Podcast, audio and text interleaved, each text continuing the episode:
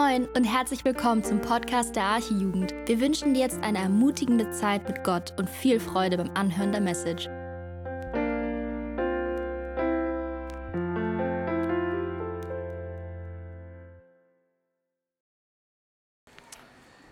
Also von mir auch nochmal einen schönen guten Abend. Ich bin Julian, ich bin 19, ich bin ein bisschen erkältet, wenn man es hört. Also vergebt mir, falls ich mich ein bisschen räuspern muss oder mal schnauben. Ich habe zu Beginn eine Frage an euch. Könnt ihr gerne mal mit Handzeichen so angeben. Wer von euch kennt König der Löwen, den Disney-Film? Das ist sehr, sehr gut. Ich sehe, glaube ich, keinen einzigen, der ihn nicht kennt. Falls nicht, nicht schlimm. Ganz kurz, worum es geht. Wir begegnen in König der Löwen den jungen Löwenprinzen Simba. Dessen Onkel Scar, der ist der Meinung, er sollte rechtmäßiger König sein, also Scar. Deshalb überlegt er sich einen ganz fiesen Plan.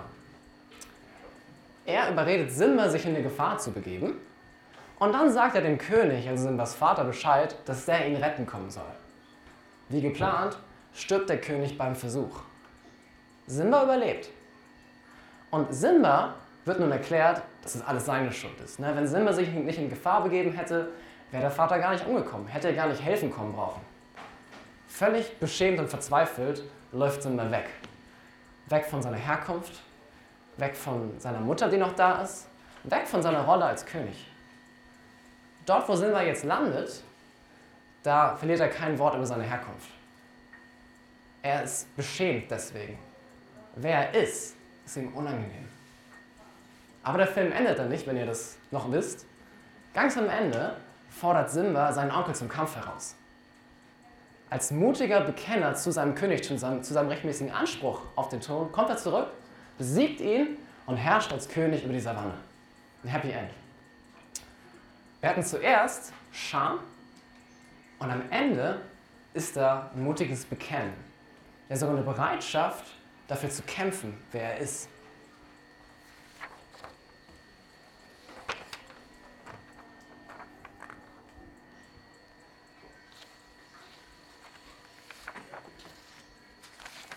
Ich glaube, ein Stück weit bist du wie Simba. Du bist nämlich Kind Gottes. Aber wenn es dir so geht wie mir, bist du nicht immer stolz darauf. Es gibt Situationen, wenn dann Blicke kommen von anderen, wenn dann wieder Druck erzeugt wird, wenn du nicht richtig straight im Gender dabei bist oder wenn es dir unangenehm ist, vielleicht auch zu sagen, hey, es gibt nur einen Weg zu Gott, wenn alle sagen, nein, du kannst auch das machen, das machen, warum bist du so intolerant? Wenn wieder solche Aussagen kommen, knickst du manchmal ein und versagst daran, klipp und klar zu sagen, nein, es gibt nur einen Weg, Jesus ist das Einzige, alle Sünder. Ich sage das zumindest offen nicht. Vielleicht hast du damit auch gar keine Probleme. Du sitzt heute hier und sagst, ey, ich könnte jede Sekunde evangelisieren gehen, kein Problem, was auch immer. Ey, ich freue mich, ich danke Gott für dich. Dann ist diese Predigt heute dazu da, dich so zu halten. Wenn Paulus sagt, wir stehe, sehe zu, dass er nicht falle. Und sie ist dazu da, dich noch weiter voranzutreiben. Ich glaube, wachsen können wir nämlich alle. Vielleicht manche von 1000 auf 10.000 und andere wie ich dann noch eher so von 10 auf 20. Auf jeden Fall ist diese Predigt besonders für dich, wenn du heute merkst, du hast noch ein bisschen Scham in deinem Leben, wenn du an Jesus denkst. Du bist nicht immer straight dabei. Die Predigt heute trägt den Titel How to not sich schämen fürs Evangelium. Nochmal, How to not sich schämen fürs Evangelium. Ich will am Anfang noch einmal kurz beten. Vater, danke, dass du uns besser kennst, als wir uns selbst kennen und dass du weißt, was wir brauchen. Danke, dass du in deinem Wort uns das gibst und das sagst, was wir hören müssen. Bitte schenk uns offene Herzen, hilf uns, schenk uns Konzentration, wir ganz viel Kraft beim Reden und uns allen beim Zuhören und Verstehen und dass vor allem dein Geist heute diese Worte auf unsere Herzen anwenden. Lass uns heute zum mutigen Bekennen deines Wortes werden. Amen. Wie ihr schon gemerkt habt, bis jetzt haben wir immer 1. Timotheus behandelt und heute Morgen habt ihr das erste Mal den zweiten Timotheusbrief aufgeschlagen. Das heißt, wir beginnen ein neues Buch. Und es ist meistens so bei anderen Büchern, es ist nicht alles genau gleich. Was haben wir also hier im zweiten Timotheusbrief? Wir haben wieder Paulus, krasser Missionar, von Jesus gesandter Apostel, schreibt. An wen? An Timotheus, ein von ihm ausgesandten Mitarbeiter, von ihm selbst ausgebildet und von Paulus selbst gerade in Ephesus positioniert um dort Probleme zu lösen. Same story. Es liegen aber ein paar Jahre zwischen dem ersten und dem zweiten Timotheusbrief. Es ist ein bisschen Zeit vergangen. Und innerhalb dieser Zeit sind manche Dinge passiert. Im ersten Timotheusbrief, wenn ihr euch noch daran erinnert, da hat Paulus geschrieben, dass wir dafür beten sollen, dass wir ein ruhiges und stilles Leben führen können in aller Gottesfurcht und Ehrbarkeit. 1. Timotheus 2, Vers 2. Jetzt aber im zweiten Timotheusbrief scheint der Blick etwas düsterer geworden zu sein. Wir lesen in 2. Timotheus 3, Vers 12.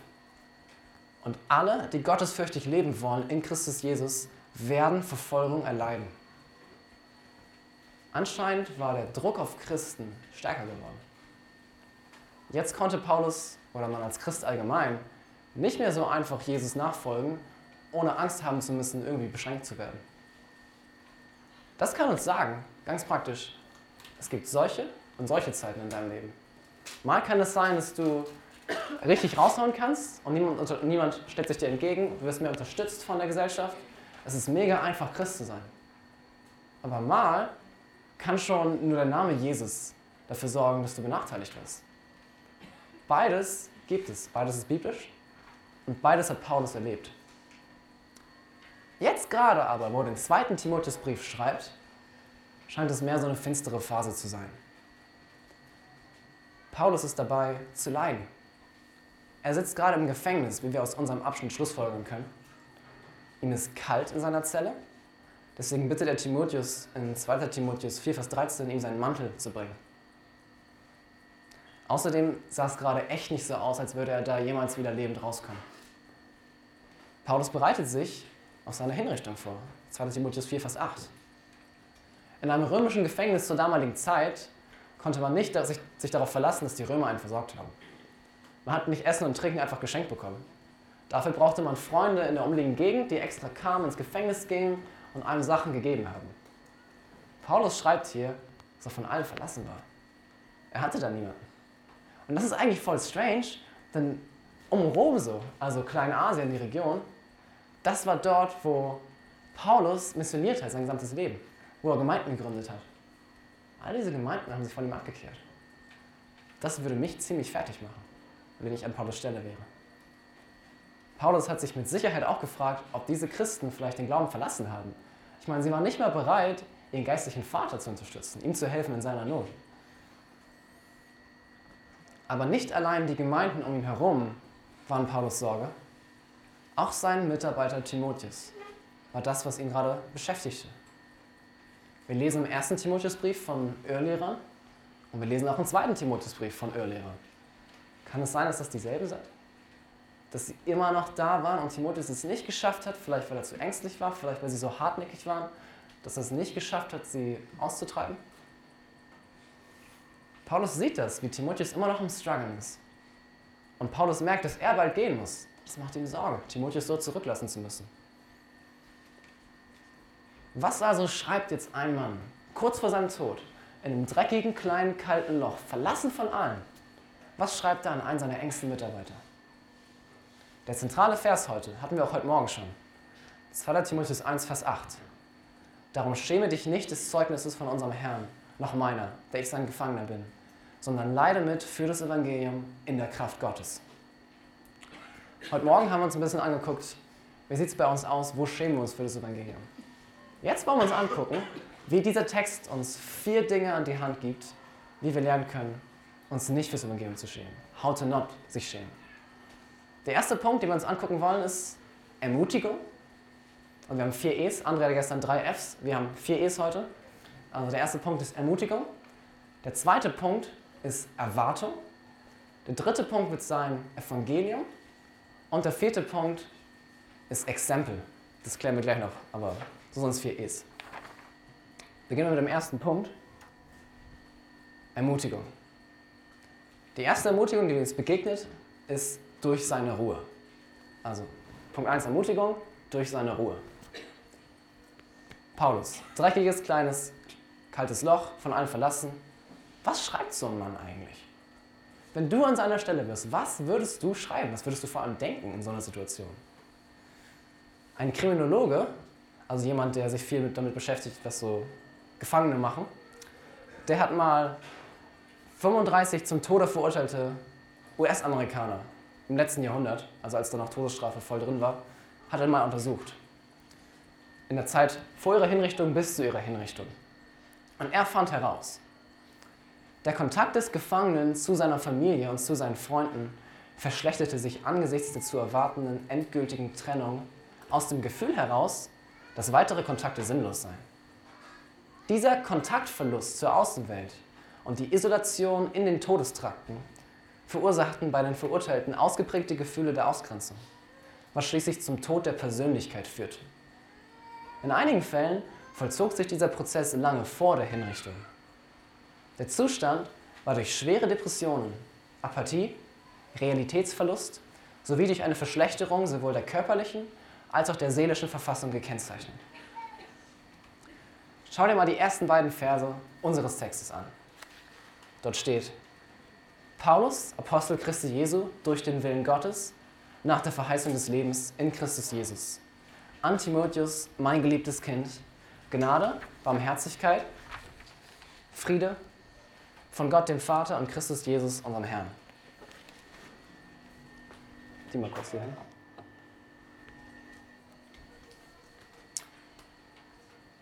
Fällt dir auf, dass das fast eins zu eins so klingt wie im ersten Timotheusbrief?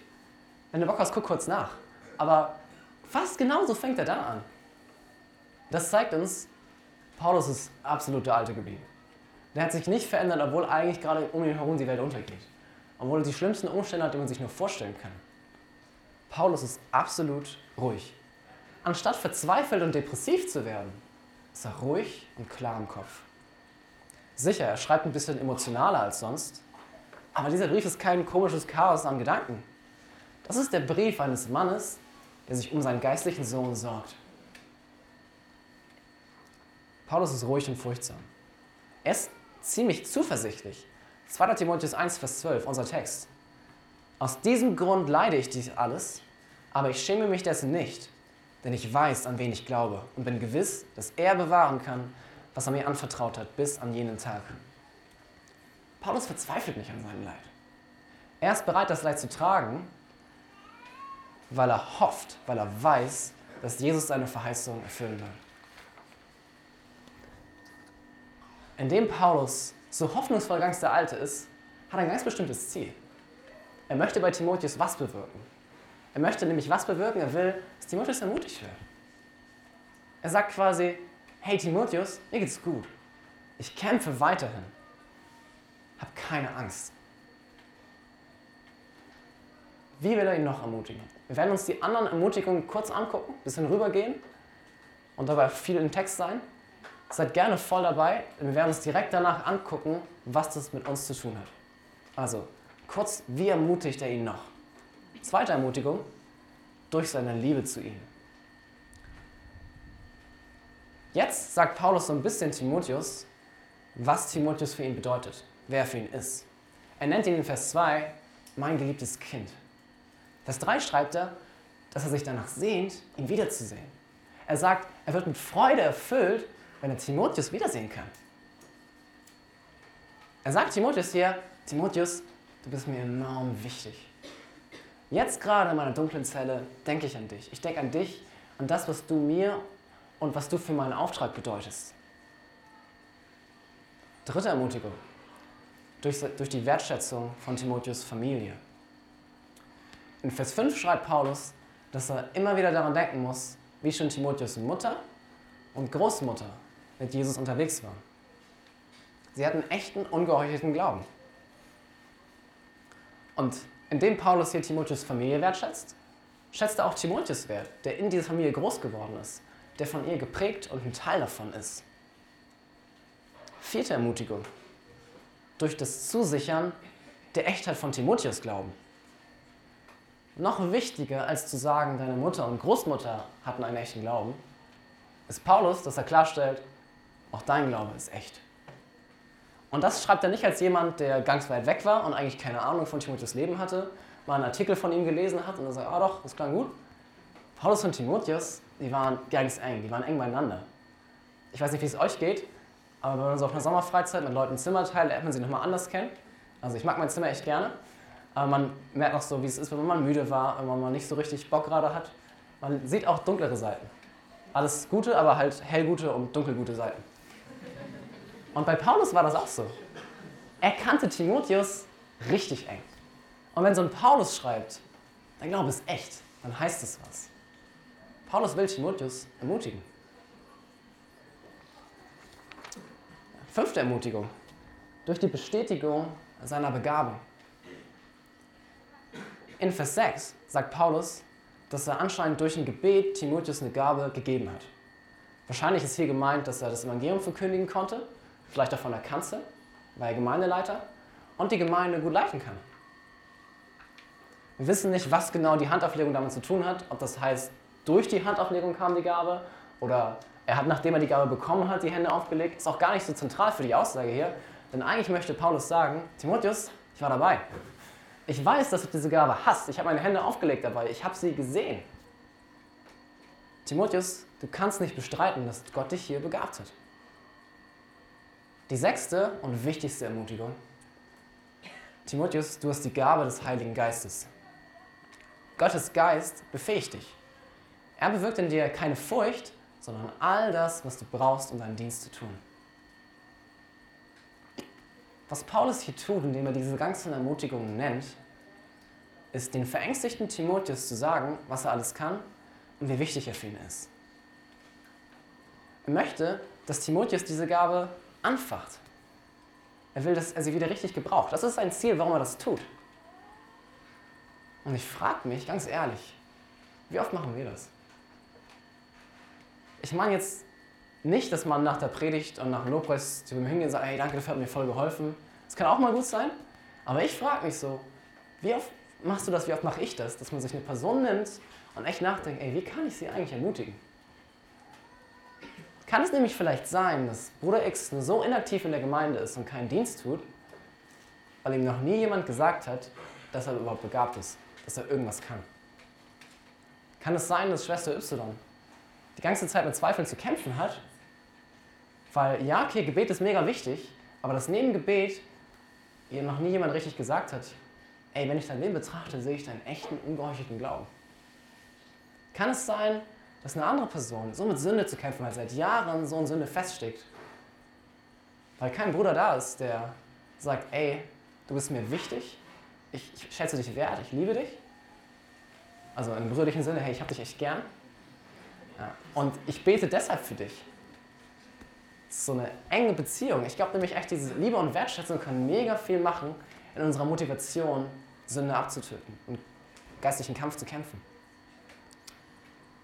Manchmal leben wir nach dem Motto, nicht geschimpft ist genug gelobt. Und ich glaube, wir vergessen, dass Schweigen auch eine Art von Kommunikation ist. Dass wenn wir manchmal nach einer guten Sache nichts sagen, für uns heißt es, ja, war gut, gibt es nichts dran zu meckern, und die andere Person versteht, da war nichts dabei, was es wert ist zu loben. Das war nicht gut, denn ich habe nichts gehört. Das war schlecht. Ich will jetzt damit nicht sagen, dass wir bei jeder Kleinigkeit, bei jeder halbwegs guten Tat sofort kommen, oh, richtig gut, danke, und es muss Lob aus allen Ecken hageln. Nee, darum geht es nicht. Aber ich will, dass wir uns fragen, wer könnte es vielleicht gebrauchen? Wo ist vielleicht eine Not für Lob? Und das soll auch nicht bedeuten, dass wir jetzt stolz werden sollen. Dass wir uns so pushen gegenseitig, sagen, boah, in mir ist so viel Potenzial, ich kann das alles. Nee. Paulus sagt, Gott hat in uns Dinge hineingelegt und wir sollen einander ermutigen, diese Gabe, die Gott in uns hineingelegt hat, auch zu nutzen.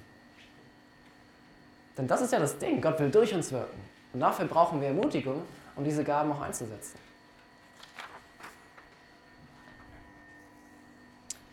Nimm dir doch kurz Zeit, dir vielleicht heute Abend jemanden zu nehmen und zu sagen, ey, den will ich in der kommenden Zeit ermutigen.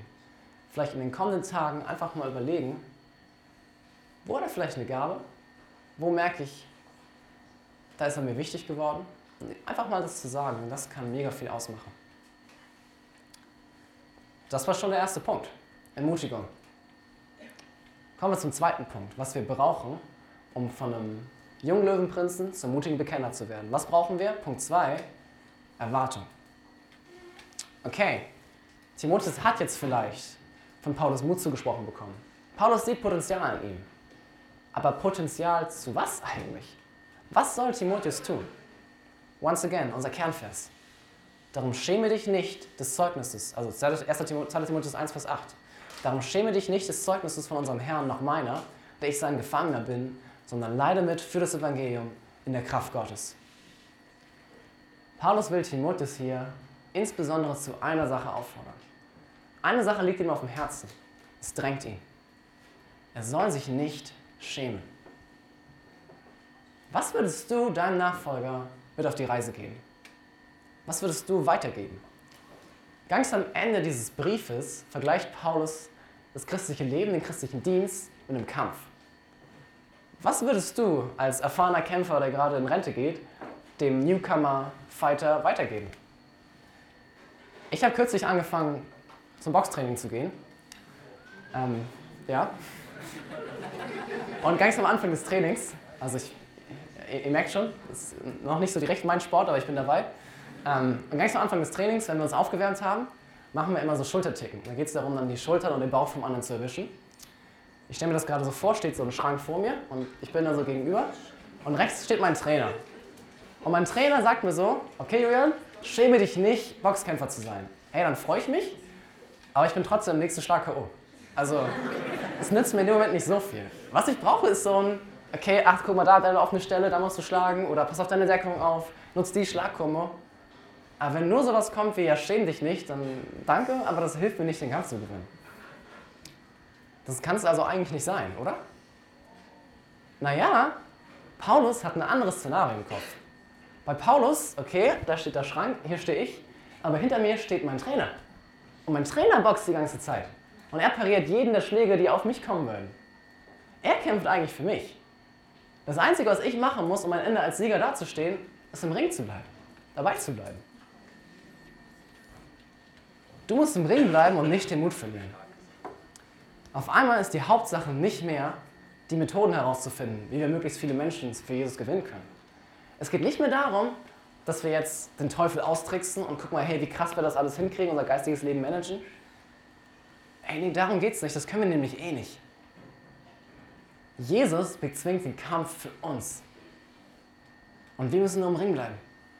Jesus sagt in Johannes 15, Vers 5, wer in mir bleibt und ich in ihm, der bringt viel Frucht. Denn ohne mich könnt ihr nichts tun. Unsere Aufgabe ist nicht mehr, die vielen Feinde um uns zu bezwingen. Jetzt ist unser Fokus, bei Jesus zu bleiben. Und dadurch verlagert sich der Kampfplatz von hier vorne, wo ich alle Gegner besiegen muss, auf hier drin. Wie nah bleibe ich an Jesus? Wie, stellen, wie stehen wir zu Jesus und zu seiner Botschaft? Deshalb Auftrag an Timotheus eben nicht. Bekehre viele, meide jeden Umgang mit der Welt. Ey, das ist voll gut, viele Menschen von Jesus zu erzählen und sich von der Welt zu enthalten. Aber das wirkt Jesus eh in uns, wenn, er bei, wenn wir bei ihm bleiben. Alles sind Früchte davon. Worauf es ankommt, ist, mutig zu Jesus sich bekennen. Es soll in deinem und meinem Herzen keine Scham für Jesus und für seine Botschaft sein. Die echte Gefahr bestand hier bei Timotheus, dass er bei all dem Druck, vielleicht vor kommender Verfolgung, vor, bei all dem Druck, dass er mit Paulus, der gerade im Gefängnis saß, von den Römern verachtet war, dass er mit diesem Paulus in Verbindung gebracht wurde dass er vielleicht, anders als Paulus, nicht so richtig öffentlich sein Glauben bekannte. Dass weil alle dachten, Jesus und Christentum ist was Schändliches, dass auch Timotheus dachte, ey, das ist was Schändliches. Hier ist das Herzensanliegen von Paulus für uns. Hab Mut. Hab Mut in Situationen in deinem Alltag, wo das Thema aufkommt, dich zu Jesus zu bekennen. Es kann sein, dass es bedeutet, bei der Arbeit in der Kaffeepause mit einem Kollegen das Thema kommt Richtung Glauben, nicht das Thema zu umschiffen, sondern darauf einzugehen und zu sagen, ja doch, das glaube ich. Es kann auch mal weise sein, dann zu sagen, ja hey, ich finde das auch gar nicht so gut mit dem, wie die Welt denkt, Richtung Gendern. Muss nicht immer weise sein. Manchmal kann es weise sein, zu warten.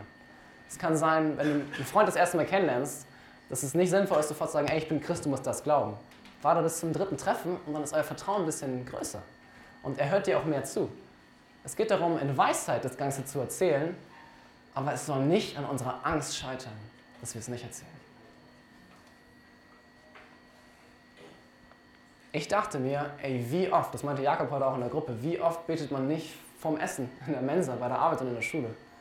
Man denkt, ja, das ist ein Anstoß, aber eigentlich, ey, wie viele Gespräche hätte ich haben können? Vielleicht am Anfang ein bisschen skeptisch, aber meistens fragen die Leute auch nach, weil es sie ein Stück weit fasziniert. Also in Weisheit aber lass uns uns ehrlich fragen, wo haben wir aus Angst Dinge unterlassen? Und wo gibt Gott uns Gelegenheiten, die wir wegwerfen? Bist du gerade versucht, dich für Jesus zu schämen? Ist es dir unangenehm, peinlich, dich vor anderen Leuten Christ zu nennen, weil du gar keinen Bock auf die Blicke hast, die kommen, auf die, auf die Ausgrenzung, weil du das Evangelium und seine Vertreter als etwas Schändliches, als etwas Unangenehmes betrachtest? Wenn du jetzt gerade in deinem Herzen Scham findest, hey, dann lass sie zu. Es bringt nichts, sich einzureden, ah nee, ist gar nicht da, obwohl du weißt, da ist was. Lass sie zu. Lukas 9, 26. Wer sich aber meiner und meiner Worte schämt, dessen wird sich der Menschensohn auch schämen, wenn er kommen wird in seiner Herrlichkeit. Und der des Vaters und der der heiligen Engel. Hey, schäme dich nicht für Jesus und seine Leute. Aber wenn du Scham findest, dann bleib nicht dabei, sie dir einzugestehen, sondern bring sie Jesus. Sag ihm, dass du da gerade Scham findest. Und dass du ehrlich eigentlich gar nicht so zufrieden damit bist. Wenn du ihn bittest, dein Herz zu erneuern, die Scham zu nehmen und sie zu verwandeln in Mut, dann tut er das gerne. Bittet, so wird euch gegeben. Suche, so werdet ihr finden.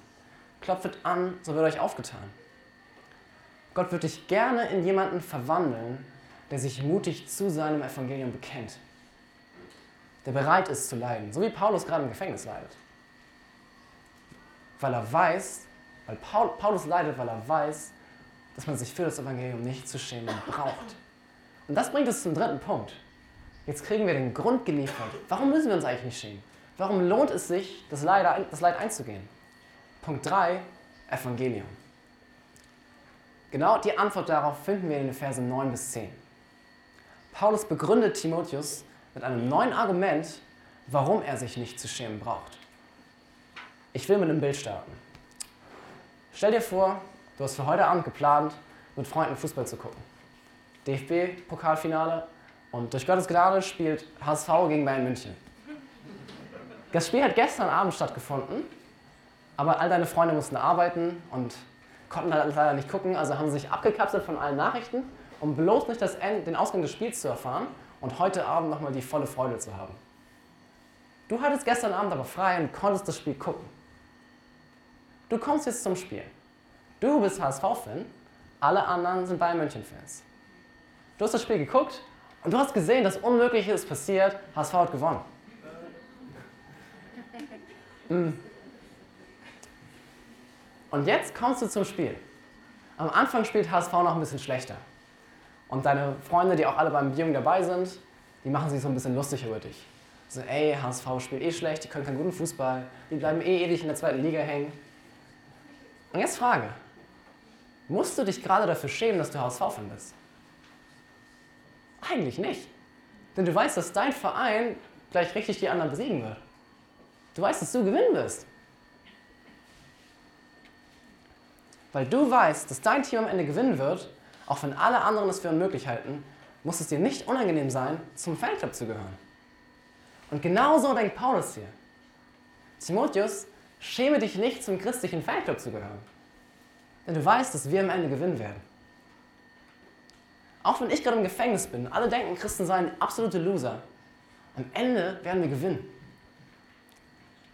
Im Römischen Reich damals gab es eine krasse Verehrung des Kaisers. Immer wenn der eine neue Provinz erobert hat, dann kam er und seine Erscheinung sollte von allen verehrt werden. Jetzt kommt unser Retter, unser Erlöser, jetzt geht es uns viel besser mit diesem neuen römischen Kaiser. Es war so ein Ritual. Und darauf nimmt Paulus Bezug. In Vers 10 schreibt er von der Erscheinung unseres Heilands Christus Jesus. Und damit will er klar machen, der Kaiser ist nur ein Fake-Retter. Das römische Reich ist nur ein Fake, das ist nur Fake besser. Unser Retter ist Christus. In Vers 10 geht es weiter, der dem Tod die Macht genommen hat.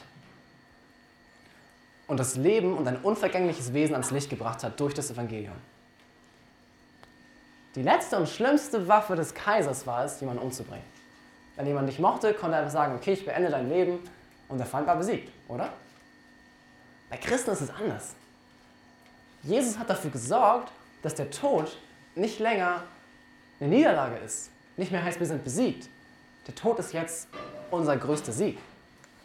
Der Tod ist für Christen nicht das Ende, sondern erst der Anfang.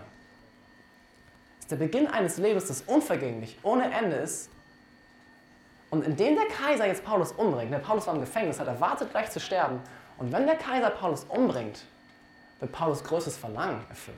Philippa 1,23. Ich bin hin und her gerissen. Am liebsten würde ich das irdische Leben hinter mir lassen und bei Christus sein. Das wäre bei weitem das Beste. Weil Jesus schon gewonnen hat, ist die Welt und ihre Herrscher für uns keine Gefahr mehr. Was Paulus hier motiviert, ist die Botschaft des Evangeliums. Jesus ist gekommen, er ist erschienen und hat den Tod besiegt. Paulus dann noch einen zweiten Aspekt, warum das Evangelium für ihn die Ermutigung ist, sich nicht schämen zu müssen. Und das hat damit zu tun, dass wir nichts mehr tun müssen. Absolut deutlich sagt Paulus in Vers 9, er hat uns selig gemacht, also er hat uns errettet, nicht nach unseren Werken. Diese Errettung hat nichts damit zu tun, was du oder ich getan haben. An Werken vor Gott, an freundlichem Lächeln, an guten Taten in der Gemeinde, an Diensten übernommen haben. All das ist völlig irrelevant. Ganz kurz. Wenn du dich jetzt gerade langweilst, dann müssen wir eigentlich reden. Denn für Paulus ist das Evangelium keine Start-up-Message, die man am Anfang des Christseins hört und die dann so ein bisschen irrelevant wird. Das ist jetzt gerade das, was ihn ermutigt. Jetzt gerade das, was ihm kurz vor seinem Tod die Kraft verleiht. Es ist jetzt gerade das, was er Timotheus gibt als Ermutigung für seinen Dienst. Und Timotheus war schon lange Gemeindeleiter und definitiv kein wiederge neu wiedergeborener Christ. Das Evangelium ist das, was wir nicht mal so eben skippen, sondern was unser gesamtes Glaubensleben hindurch wichtig ist. Und je reifer wir im Christsein werden, desto mehr müssen wir erkennen, wie dringend wir das Evangelium brauchen, jeden Tag. Und was für eine Ermutigung ist dieses Evangelium davon, dass wir nichts tun können für den ängstlichen Timotheus, der diese Irrlehre vor sich hatte und nicht wusste, wie es weitergeht, der nicht wusste, ob er das schafft. Und Paulus sagt, Timotheus, deine Rettung hängt nicht von dir und von deinen Taten in der Gemeinde ab. Es ist Gottes freie Entscheidung, Menschen mit seiner Gnade zu beschenken, nicht unser Verdienst. Epheser 2, 8 bis 9. Denn aus Gnade seid ihr errettet, durch den Glauben, und das nicht aus euch. Gottes Gabe ist es, nicht aus Werken, damit sich niemand rühme. Ganz ehrlich, ich habe keine Ahnung, wo jeder von euch jetzt gerade steht. Vielleicht kannst du dir ein lautes Amen gerade kaum verkneifen, aber vielleicht sitzt du auch gerade hier, bist schon eine Woche auf der Freizeit oder erst seit gestern, hörst jeden Morgen und jeden Abend von Jesus und von so einer guten Botschaft. Aber eigentlich, wenn du ehrlich bist, hast du keine Ahnung, worum es gerade geht. Ey, ich bin mega dankbar, dass du auf der Freizeit bist. Ich glaube, dass Gott es wollte, dass du dich hier angemeldet hast, damit du diese Botschaft hörst. Gott wollte, dass du hörst, dass du ein Sünder bist, dass du eigentlich richtig verkackt hast. Denn du bist von Gott getrennt, hast Dinge getan, die er nicht gut findet, und das ist deine Schuld. Aber Gott hat dich so sehr geliebt, dass er eine Möglichkeit geschaffen hat, dich wieder zu ihm zu führen. Er hat seinen Sohn Jesus gesandt, der das Leben gelebt hat, was du und ich hätten leben müssen. Perfekt. Er hat die Strafe für unsere Schuld getragen, indem er am Kreuz starb. Er ist auferstanden, hat den Tod damit besiegt. Und jetzt ist die Möglichkeit da, dass du Vergebung bekommst. Wenn du gerade merkst, eigentlich glaubst du das noch gar nicht, möchte ich echt einladen. Bekenn Jesus deine Sünde. Sag ihm, wo du falsch gelegen, falsch gelegen hast, wo du dich gegen ihn aufgelehnt hast übergib ihm dein Leben. Werde von jemandem, der vielleicht nichts mit dem Evangelium zu tun hat, der sogar vielleicht das Evangelium als eine Schande ansieht, zu jemandem, der sich nicht für das Evangelium schämt, sondern es mutig kennt.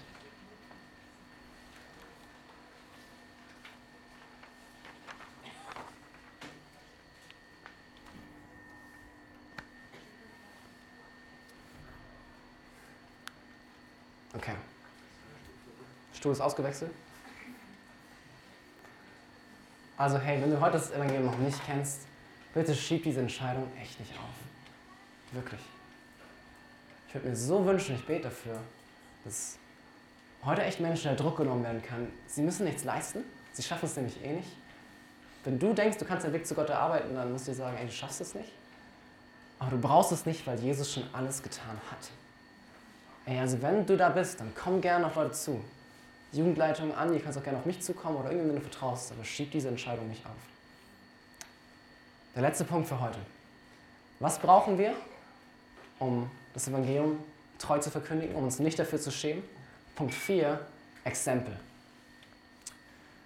Okay, Paulus, das klingt mega gut, was du gesagt hast, aber was mache ich jetzt? Wie setze ich das um? Eine letzte Hilfe gibt der Apostel dem jungen Timotheus an die Hand.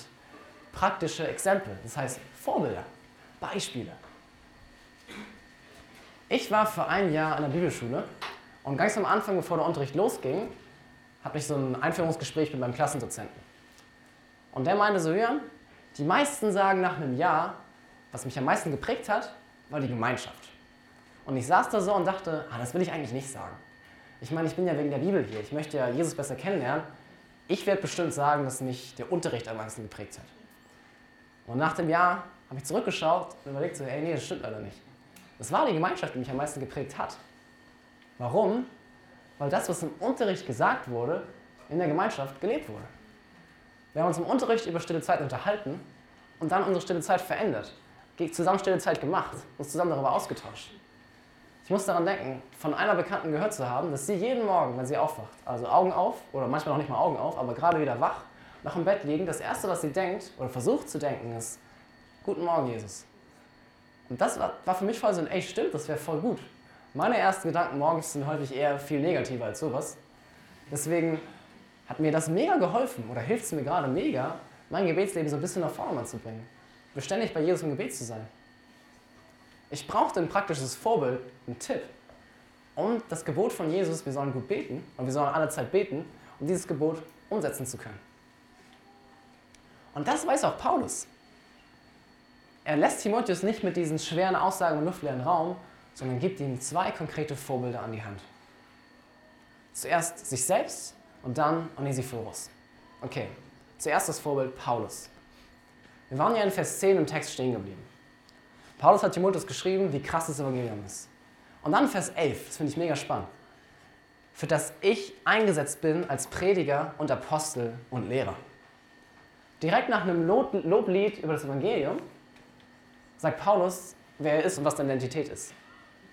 Paulus verknüpft seine Aufgabe ganz, ganz eng mit dem Evangelium. Er kann eigentlich nicht ans Evangelium denken, ohne an das zu denken, was das Evangelium mit ihm macht. Es ist so krass, ich muss das weitererzählen. Es ist nicht bloß etwas, über das man Lieder schreibt. Es ist nicht bloß eine persönliche Ermutigung in bestimmten Zeiten. Es ist Paulus Motivation, seinen Auftrag auszuführen. Es ist seine Motivation hier auf dieser Erde. Wann immer er ans Evangelium denkt, muss er denken, ey, das will ich gerne weitergeben.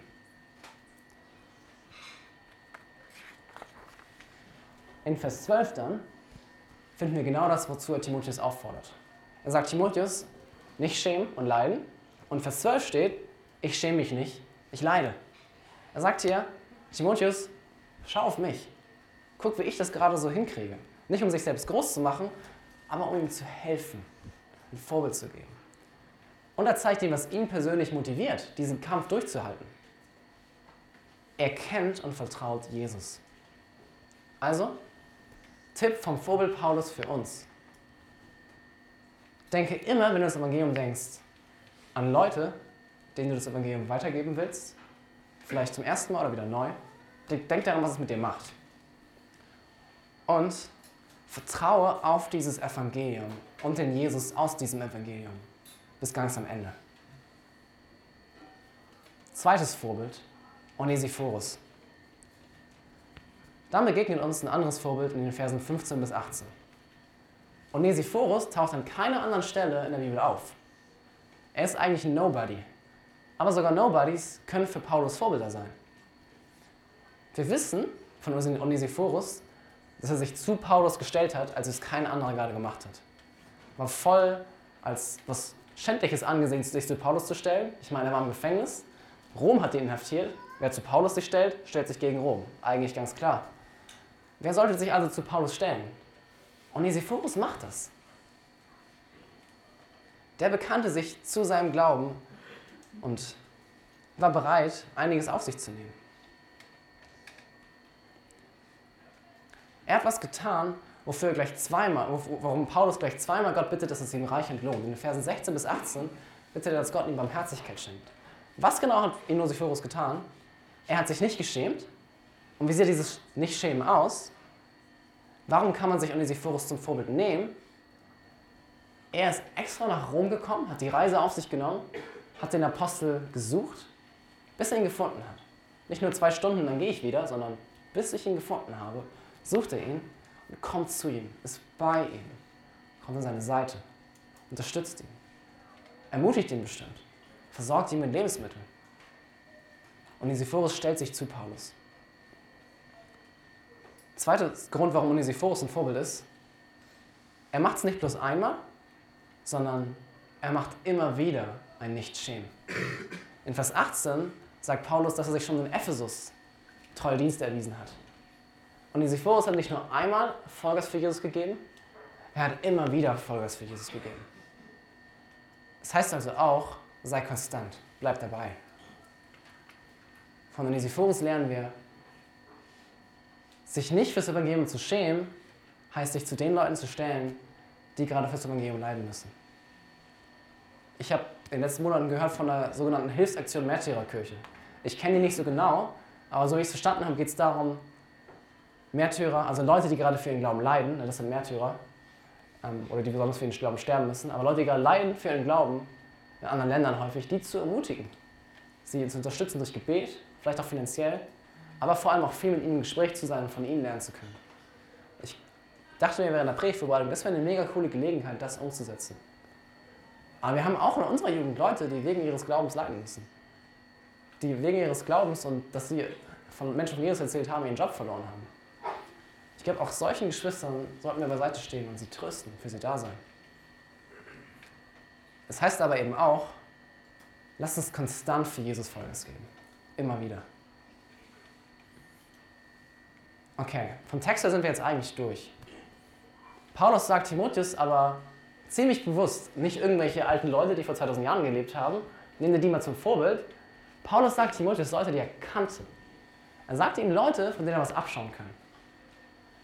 Deshalb will ich, voll gerne ganz kurz ein paar Vorbilder aus unserer Jugend nennen. Das soll nicht heißen, dass es die Heroes sind im Glauben, aber ich glaube, Gott gibt uns Gaben und wir dürfen voneinander lernen. Dafür ist Gemeinde auch da. Also ein paar Vorbilder, die wir für mich in der Jugend haben.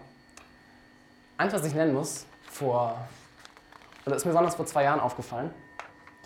Wir hatten ja so eine Corona-Freizeit, also es war in Dänemark 2021 und da haben wir alle Corona bekommen und danach mussten wir in Quarantäne.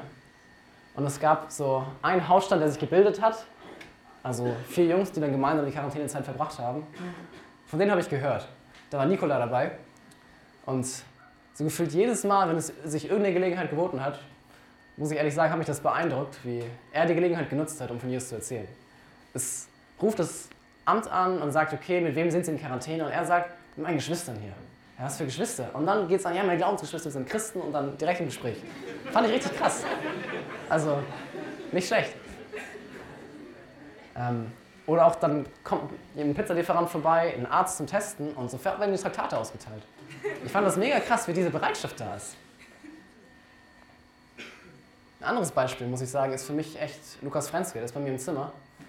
Ähm, ich finde, er hat so eine geniale Art manchmal, das Evangelium einfach ein normales Gespräch einfließen zu lassen. Ich muss an mal denken, wir waren Freitag, wir haben gemeinsam gegessen, wollten nach Feuerwerk schauen, da war nicht Christ dabei. Und Lukas redet mit ihm so über alle verschiedenen Themen, richtig gut mit ihm, wusste genau, was für Themen ihn interessieren, heftiges Gespräch. Und auf einmal geht es über irgendeine Gemeindeaktivität, die wir, glaube ich, gemeinsam gemacht haben, also was in der Arche passiert war. Und dann fragt er so nach, okay, was macht ihr da eigentlich, so halb interessiert eigentlich? Für mich wirkt es so ah, semi-interessiert. Und Lukas springt vor auf den Zug rauf und rasselt das gesamte Evangelium runter, warum er zur Gemeinde geht. Also, okay, krass, mach mal langsam, gleich ist er abgeschreckt. Und danach sagt der Freund einfach so, ah, voll krass, kann ich mit in die Jugend kommen. Und der ist am nächsten Samstag in der Jugend und war, glaube ich, dreimal da seitdem. Und er will auch noch wiederkommen. Das ist so ein heftig. Ich finde es mega krass, wie Gott Menschen manchmal auch begabt, einfach so natürlich das gute Gespräch einfließen zu lassen. Ich muss auch daran denken, was Rand heute Morgen erzählt hat. Mega cool, wie sich hat von Gott gebrauchen lassen. Und auch wie Eleanor dann bereit war, nach Nepal zu gehen und aus da sich von Gott gebrauchen lassen hat. Ich finde, wir haben mega coole Leute in der Jugend, die wir uns echt zum Vorbild nehmen können. Ja, es kann sein, dass wir manchmal kleine, ängstliche Löwenprinzen sind, die sich schämen für unsere Identität. Aber es gibt einen Weg, wie wir zu mutigen Bekennern werden können. Paulus gibt dir hier eine Ausrüstung. Du brauchst Ermutigung, dass du begabt bist, dass Gott dir in dir was vorhat. Wir brauchen eine klare Definition davon, was wir tun sollen, eine Erwartungshaltung. Wir brauchen das Evangelium, das Jesus schon gewonnen hat. Und wir brauchen praktische Vorbilder, Exempel. Gott möchte aus dir einen mutigen Bekenner machen. Vielleicht bist du auch nach der Predigt noch nicht an diesem Punkt, dass du sagen kannst, ich bin dieser mutige Bekenner. Ich kann jetzt rausgehen und Menschen Jesus erzählen. Vielleicht fehlt da noch was bei dir. Ich will dich ermutigen, bete weiter. Bring Jesus diese Punkte, die Punkte, die wir heute genannt haben. Such dir Vorbilder. Schau dir immer wieder das Evangelium an und lass dich ermutigen. Vielleicht braucht Gott seine Zeit mit dir, um dich an diesen Punkt zu bringen. Aber er wird dich dahin bringen. Vertrau ihm, bete mit anderen. Sei dir bewusst, dass er dein Gebet hören wird. Und Gott hört dein Gebet nicht nur, weil es ihn freut, weil du ihm Freude machst, wenn du von ihm erzählst. Er wird dein Gebet auch hören, weil es deine Bestimmung ist, weil du dafür geschaffen worden bist. Und weil letzten Endes du damit unglaublich zufrieden bist, ein Leben für Jesus leben zu können. Bitte ihn, dass er dich heute oder dass er heute einen Prozess beginnt, um aus dir als jungen Löwen einen mutigen König zu machen. Lass mich noch beten. Vater, du siehst, wie ängstlich wir manchmal sind.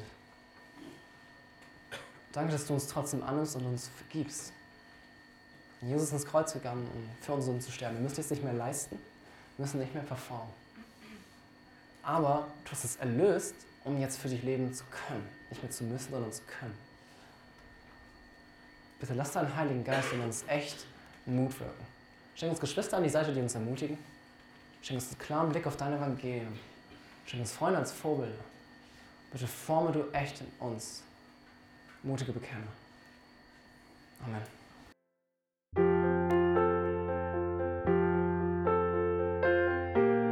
Wir freuen uns, dass du heute mit dabei warst. Wir als Archijugend sind fest davon überzeugt, dass Gott auch heute durch sein Wort spricht und hoffen, dass du ihn durch diese Predigt besser kennenlernen konntest. Weitere Beiträge von uns findest du auch auf unseren Social-Media-Kanälen oder unter archijugend.de.